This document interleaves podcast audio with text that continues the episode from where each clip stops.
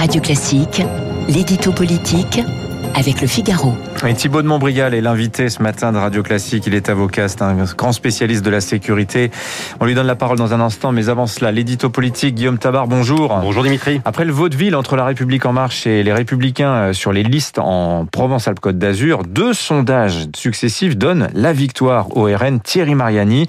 Est-ce que c'est un effet de cette séquence, euh, Guillaume? Bah écoutez, que le Rassemblement National soit fort en PACA n'est pas une surprise. Hein. Rappelons qu'en 2015, Marion Maréchal avait dépassé les 40% au premier tour.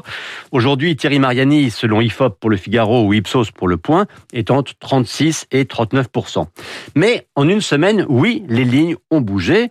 Euh, le candidat RN a gagné 6 points d'un coup, c'est énorme. C'est lui le grand et unique bénéficiaire de ce théâtre de boulevard où tous les acteurs de la majorité ou de la droite se sont ridiculisés. Euh, l'explication est simple. Hein. Les discussions de coulisses entre Renaud Muselier et la majorité, l'intervention de Jean Castex, les claquements de porte à LR, la sortie de Christian Estrosi et le retour de Sophie Cluzel, tout cela a donné le spectacle de manœuvres d'appareil, de la politique la plus politicienne qui soit, eh bien, l'addition se paye et le RN touche les dividendes. Puis aussi une autre leçon hein, de ces sondages. Euh, quand on teste une liste unique LREM-LR, hypothèse, je le précise, qui reste toujours sur la table, eh bien, elle est loin d'atteindre le score cumulé de deux listes distinctes ce qui prouve que cette obsession d'une liste commune, à l'origine de cette semaine folle, hein, est une fausse piste d'un point de vue, en tout cas, strictement électoral. C'est comme dans les fusions entre entreprises, un plus un, des fois, ça fait un et demi. Euh, cette poussée du RN en PACA, est-ce qu'elle euh, n'est due qu'à ces négociations entre euh, les LR, donc, et la République en marche? Non, hein, l'explication est évidemment plus profonde. disons qu'il y a un contraste désastreux pour la majorité entre ces tentatives d'alliance et le climat dans la société avec le retour au premier plan des questions de sécurité prenant ainsi le relais de l'inquiétude sanitaire, laquelle commence euh, à s'estomper désormais. Il y a une montée de la violence, montée objective hein, et pas uniquement un sentiment de sécurité comme on le dit souvent. Jean Castex l'a reconnu lui-même hier soir sur France 2. Montée des trafics de drogue et plus encore agression en progression exponentielle contre les forces de sécurité, euh, comme en témoignent les chocs hein, que furent euh, les agressions de Rambouillet et d'Avignon.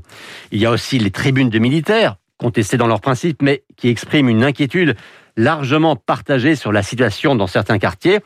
Bref, tout cela fait un cocktail qui est le terreau idéal pour le parti de Marine Le Pen et qui peut lui laisser espérer des scores très élevés au régional. Alors côté République en marche, euh, la grande star en ce moment c'est Éric Dupont-Moretti dans les Hauts-de-France. Quel est son objectif à lui? Bah, Écoutez, c'est quand même une candidature à double tranchant.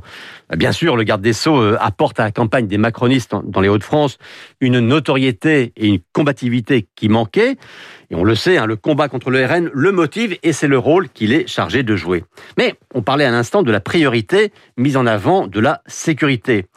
Or, pour les Français, le maillon faible en la matière, ce n'est pas la police, c'est la justice. Emmanuel Macron lui-même a reconnu qu'il fallait améliorer la chaîne pénale. C'est justement la mission d'Éric Dupont-Moretti. Alors, on parlait des régionales. On a vu hein, qu'Olivier Véran et Jean-Michel Blanquer, les ministres de la Santé et de l'Éducation, avaient renoncé à être candidats au régional parce qu'ils savaient qu'on ne leur pardonnerait pas de ne pas gérer à plein temps la crise sanitaire.